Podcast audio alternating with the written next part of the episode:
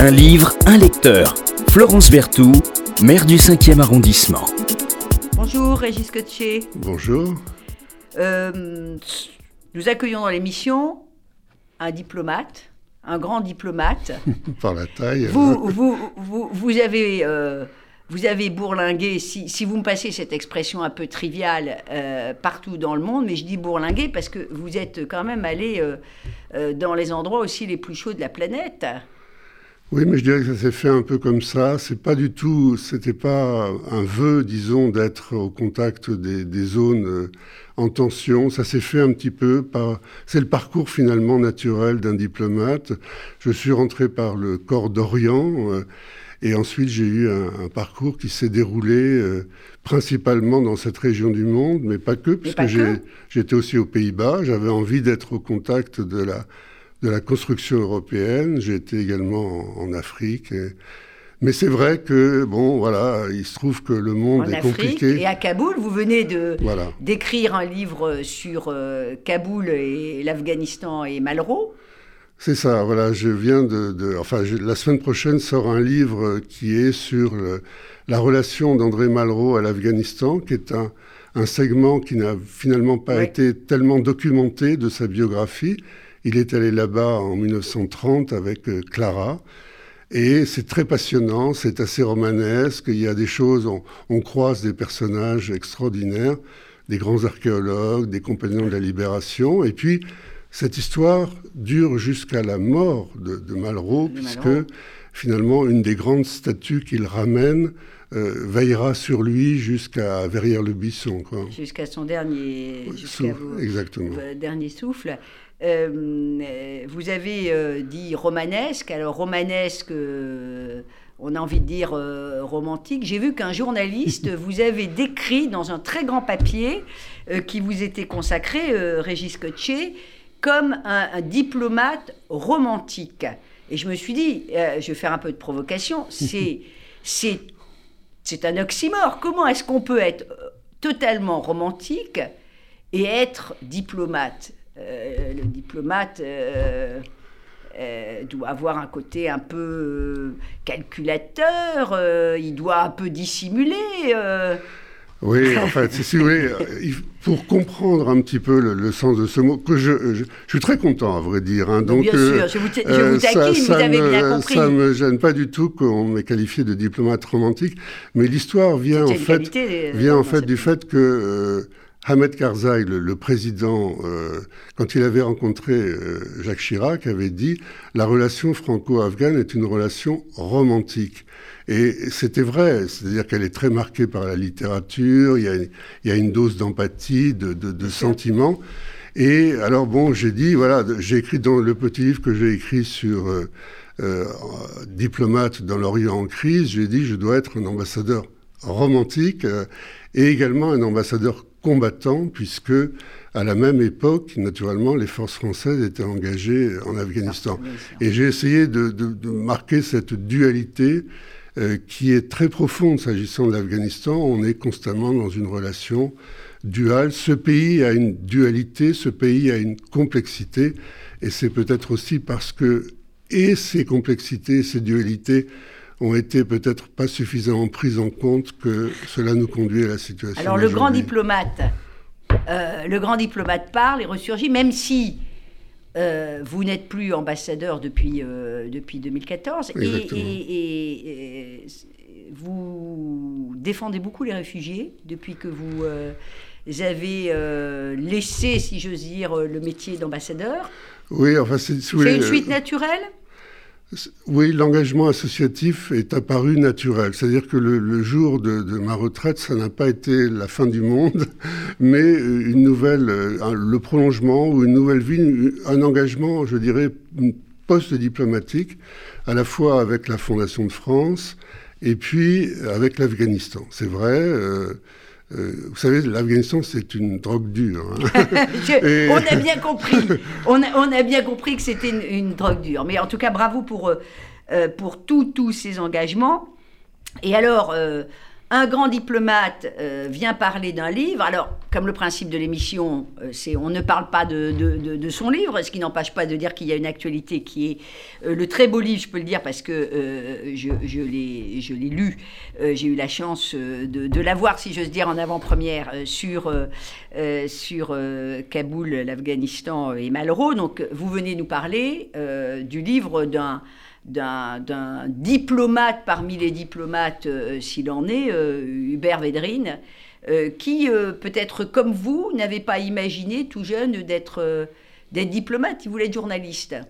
Exactement. Et, en fait, ce qui est amusant, c'est que son initiation, ça nous renvoie une nouvelle fois à Kaboul, puisque ça passe par ses lectures de jeunesse, et c'est bien sûr, ce sont nos lectures de jeunesse. Et, euh, Vous êtes tous les deux des amoureux de l'histoire et des amoureux de la géographie. De l'histoire, de, la géographie. Et bien d'autres choses. Exactement. Et puis, donc, ça passe par lui, par le roman d'aventure. Le... Il dit les livres sont mon oxygène. C'est-à-dire qu'il mmh. a besoin de lire, il lit tout. Et ensuite, euh, il veut devenir journaliste, mais finalement, il part en Afghanistan. Euh, comme voilà, et c'est là où il va et comme il dit, ce, voyage m'a apporté plus, m'a plus appris que des dizaines de voyages ministériels. Et c'est assez amusant et c'est assez touchant, je dois dire, parce que euh, je, l'ai, je tiens une petite rubrique dans une, dans une revue qui s'appelle Les Nouvelles d'Afghanistan. Ça s'appelle Un thé vert avec. Et euh, donc j'ai eu un thé vert. Et il était, il était visiblement heureux de parler de sa relation à ce pays. Alors, Hubert Védrine a écrit, euh, c'est sorti il n'y a pas très longtemps d'ailleurs, euh, le euh, dictionnaire amoureux de la géopolitique. Mhm. on voit bien que ce, grand diplomate nous aide via ce, ce dictionnaire amoureux à décrypter le monde finalement, à décrypter le monde, à décrypter les hommes aussi, qui, qui, qui, et les femmes. Alors les femmes pas beaucoup, hein, je vous l'ai dit tout à l'heure avant l'émission. Euh, écoutez, euh, hein, monsieur l'ambassadeur. vous euh, avez raison. Monsieur l'ambassadeur, moi j'ai bien bien regardé. Hein, alors il y a même Henri Kissinger, Jean-Paul II, etc., etc. Mais alors j'ai cherché désespérément Madame Merkel, par exemple. Bon, je me suis dit que quand même qu'on l'aime ou qu'on l'aime pas, c'était pas indécent d'avoir un, un, petit Thatcher à thé, mais rien du tout. Il n'y a pas de femme dans la diplomatie. Non, euh, c'est assez intéressant. J'ai beaucoup pensé à votre remarque depuis tout à l'heure. D'abord parce que pour constater que vous aviez raison. Il y a Jeanne d'Arc quand même qui est quelque part en, dessin avec le général. Mais vous avez raison parce que c'est vrai que la diplomatie a été longtemps euh, un métier d'homme. Et c'est vrai que depuis quelques années maintenant, il y a une volonté, et notamment au Quai d'Orsay, de, rattraper le, temps perdu et donc de féminiser. Et je pense qu'au niveau de la vie internationale, il y a aussi, et c'est heureux et c'est naturel, une place beaucoup plus importante qui est réservée maintenant. Et je pense que la prochaine édition du livre fera certainement une part beaucoup plus, beaucoup, beaucoup plus large. Mais vous avez raison, et ça m'a Maintenant que j'y pense, euh, quelque part, c'est vrai que c'est un, peu un souci quand même. Et a pas la patronne du FMI, par exemple. Oui, non, non. Ce qui est incroyable, parce qu'on euh, a Strauss-Kahn. Oui, non, mais vous avez... Bon, alors, bon, il y a, peut-être aussi les choix de, notre ami, euh, mais c'est vrai. mais, j'ai trouvé ça assez, assez révélateur, quand même, d'un monde qui est un monde extrêmement euh, extrêmement euh, masculin, ce qui ne retire euh, rien à l'intérêt de ce dictionnaire amoureux de la géopolitique. Mais franchement, quand il y a la moitié de la planète qui n'y est pas...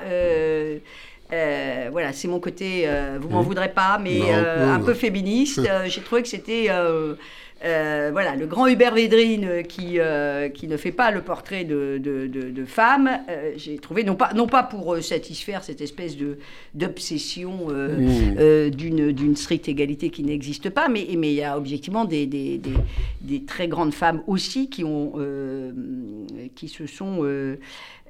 qui se sont distinguées sur, sur ces terrains-là. Alors, il fait, il, fait des analyses extrêmement concise, percutante, avec la part d'objectivité et de subjectivité, qui est toujours d'ailleurs, qui, qui, est celle d'un diplomate forcément, mais aussi d'un auteur qui fait un dictionnaire amoureux. C'est le principe de tous les dictionnaires amoureux édités chez, chez, chez Plomb Fayard. Et il fait part aussi de ses, ses expériences à travers sa lecture du monde. On voit qu'il euh, la lecture du monde, c'est pour préparer l'avenir, il le dit, il le dit souvent. C'est, j'imagine, euh, des grandeurs du métier de, diplomate. Oui, tout à fait. C'est-à-dire, et, mais ce qui est important, c'est qu'il montre aussi combien l'actualité doit se lire à travers euh, je dirais, l'histoire aussi, et à travers ce qu'il appelle des soubassements, des profondeurs, des obsessions, des grands hommes. Et essayer, jamais, je pense qu'il il dit il ne faut rester en quelque sorte à ce qui est euh, l'écume de l'actualité. Et je trouve que ça, c'est important. Il aime aussi tout ce qui est finalement l'image. Il nous disait de temps en temps qu'une carte pouvait être plus intéressante qu'une note. Et euh, je pense que sa relation aussi à la bande dessinée, c'est aussi cette volonté d'utiliser un petit peu tous les matériaux qui permettent de comprendre, notre, vie internationale et d'essayer de la rendre aussi, je crois que c'est ça aussi qui est intéressant dans ce livre et important, c'est que ça donne envie. Ça donne envie de parcourir le monde, ça donne envie de, comprendre l'actualité dans laquelle nous vivons. Euh, alors, il y a des portraits, des portraits euh, ciselés, euh, il y en a des incontournables. Alors, évidemment, De Gaulle, De Gaulle Mitterrand, on, voit quand même une petite obsession du Védrine à, consolider le parallèle entre Mitterrand et De Gaulle. On le lui a d'ailleurs assez, assez reproché. Et puis. Il, a des, il, a des personnalités qu'il n'aime pas trop. Quand on, lit le, quand on lit le portrait de BHL, on voit bien qu'il n'a pas une considération extraordinaire pour le personnage. Écoutez, oui, non, enfin, d'abord, il, existe ce portrait. C'est vrai qu'il lui a confié cette mission en Afghanistan. Mmh en 2001. Et c'est vrai que cette mission était intéressante. Elle est, il y a la recherche du Bouddha couché, comme on dit, qui est enfoui quelque part à Bamiyan. Mais il y a plus que ça. C'est lui ou le chef de l'État qui vraiment. Euh, c'était, c'était le Premier ministre aussi. Hein. C'est une idée de, Lionel Jospin. Et je trouve que, voilà, alors bon, effectivement, il y a une entrée BHL, et je l'ai regardé et lu avec attention. Euh, et bon, avec une pointe d'amusement. Mais en tous les cas, je suis content qu'elle ait été associée à l'Afghanistan. Ah oui, non, mais ça, j'étais sur l'aspect littéraire des choses. je, je, je, suis totalement incompétente sur, euh, sur, le, sur le fond. Alors, il, explore des sujets euh, euh, étonnants, les mythes. les mythes qui sont fondateurs, qui ne sont pas que des constructions imaginaires, les mythes, c'est important en, diplomatie Oui, je pense. Et, euh, je pense. Vous savez, il y a une mythe, toujours, je m'excuse de, tout ramener à l'Afghanistan. Ah oui, quand même Mais il y a une mythologie afghane, une mythologie dans la relation franco-afghane, et je pense qu'elle est quelque part utile. Mais lui, il va au-delà.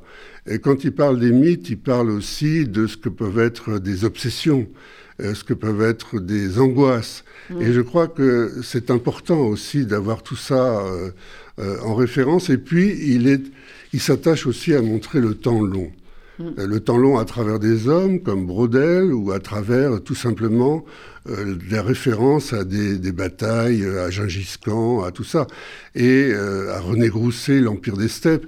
Essayer de montrer comment des mythes ont pu quelque part façonner le monde, le faire disparaître aussi, puisque comme il dit, il ne reste rien finalement de, de, de Tamerlan et de Gengis Khan, de leurs empires qui ont dominé le monde. Alors en même temps, il dit euh, il faut agir en permanence pour que les mythes ne deviennent pas meurtriers et ne jettent pas des populations entières les unes contre les autres ou ne rendent pas impossible la vie sur Terre. Et alors, il y a euh, en bas euh, une sorte de nota bene qui est voir religion, valeur. Je trouve ça extraordinaire. C'est-à-dire que quand on termine hop, on nous renvoie sur euh, religion, valeurs. Et il dit les Français sont nombreux à croire que leur pays, à propos de mythe, a une vocation universelle. Donc ça, ça nous fait mal parce qu'on y croit toujours et on veut y croire, monsieur l'ambassadeur.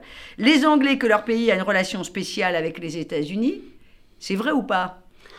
Oui, euh, bon, bah, écoutez. Sans langue de bois, est-ce que la France a une vocation universelle Moi, je le crois. Je le crois. Est-ce que les Anglais ont une relation spéciale avec les bah, États-Unis? on, vient de le voir encore récemment, s'agissant de, l'affaire de, l'Indo-Pacifique. Euh, certains Israéliens sont convaincus que la Bible, cette fascinante construction collective tardive, leur donne des droits territoriaux. C'est vache, hein, mes questions, parce que je vous demande de répondre. Vous aimez le temps long, vous êtes, vous êtes un homme subtil, et moi je vous demande de répondre oui, oui non. mais moi, comme vous le savez, j'ai été consul général à Jérusalem.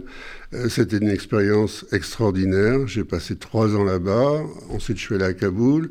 J'ai écrit un petit livre sur cette, euh, sur cette double expérience. Mmh. Donc j'ai été au contact de cette réalité, à la fois du côté à Jérusalem et également auprès des Palestiniens. Donc euh, je veux dire, je l'ai vécu et euh, donc j'en parle avec beaucoup de respect, d'humilité, d'émotion aussi, parce que c'est un poste qui fait qu'on ne peut pas rester indifférent à tout ça. On est un on est un diplomate romantique Mais là, vous, vous, faites une réponse de diplomate, euh, cher euh, euh Régis Est-ce que, bah, ma question était assez claire, hein. euh, certains Israéliens sont convaincus que la Bible, cette fascinante construction collective tardive, leur donne des droits territoriaux ben, On peut le constater, bien évidemment, puisque vous avez effectivement un certain nombre de, de, colonies ou de lieux qui, sont, qui reposent un petit peu sur cette lecture. Et donc, euh, nous, avec nous, avec le, euh, la politique et la nôtre, avec la relation au droit international, on doit effectivement voilà, euh, mettre en regard un petit peu ces différentes approches. Les États-Unis estiment être un pays exceptionnel, même si Obama a osé dire un jour, courage ou malice, que plusieurs autres peuples se considèrent aussi comme exceptionnels. Moi, je crois que c'est un pays exceptionnel. Et c'est pour ça que aujourd'hui, si vous voulez, avec ce qui s'est passé en Afghanistan, c'est exceptionnellement triste et pour moi totalement incompréhensible ce qui s'est passé.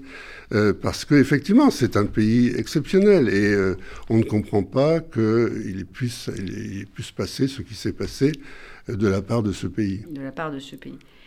cher Régis Cotché, vous nous lisez un petit morceau de ce dictionnaire amoureux de la géopolitique, euh, écrit par euh, Hubert Védrine, euh, récemment publié. Et je vous disais avant l'émission, j'ai acheté ce, livre en, d'occasion. J'achète, vous savez, des dizaines et des dizaines de livres par an. Donc, quand je peux les acheter d'occasion aussi, je les achète d'occasion. Et alors, euh, la, grande maison spécialisée en livres d'occasion n'a pas dû voir que sur celui-ci, euh, il y avait juste à quelques endroits euh, des remarques personnelles du précédent lecteur. Et je vous en fais part parce que j'ai trouvé ça tellement amusant. Alors, il y, en a à deux endroits, je vous l'ai dit. Hein, c'est pour dire je ne supporte pas la manière dont on parle de la Russie. Et puis, il y en a une autre qui concerne, c'est très amusant, humiliation. Parce qu'il y, a, euh, il y a humiliation, ce qui est d'ailleurs euh, euh, très très beau, ce, ce, qui est écrit sur ce sentiment d'humiliation dont Hubert Védrine dit que c'est un ressort puissant dans la psychologie humaine. J'imagine que vous, vous pouvez nous faire part là-dessus de, cette, de votre expérience qui, qui joue. J'ai beaucoup aimé cette entrée humiliation, je l'ai trouvée très importante. Et euh, vous savez, c'est Bertrand Badi qui a préfacé mon livre sur Jérusalem-Kaboul, qui a écrit également un, des livres qui s'appelle Le temps des souffrances. Et je crois qu'on doit absolument mesurer combien ces sentiments peuvent être euh, à la fois lourds, peuvent aussi permettre des avancées. C'est-à-dire que Védrine montre que l'humiliation peut aussi parfois elle peut conduire à des blocages très profonds qu'il est très difficile de dénouer, mais elle peut aussi permettre d'avancer vers des compromis. Tout n'est pas dramatique dans l'entrée humiliation telle qu'il l'a. Mais je, suis, j'ai été très touché par, par ce qu'il a écrit autour de cette notion qui me paraît très importante. Et je regrette que parfois nos diplomaties moderne, dans l'expression qui est la leur, à travers aujourd'hui des tweets. Je veux dire, il y a eu des tweets de, Trump.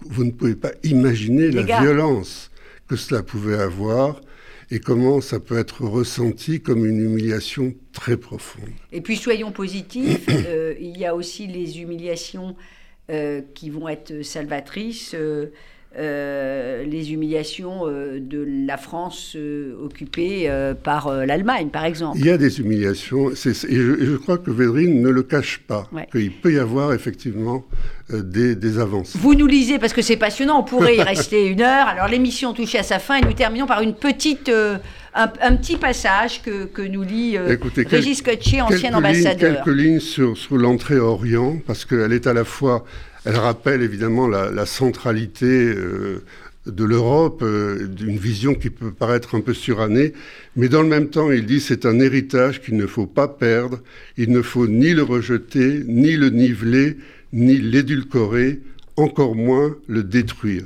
Et je crois que cette relation à l'Orient est un trésor, et moi, je suis très attaché à ce qu'on le conserve.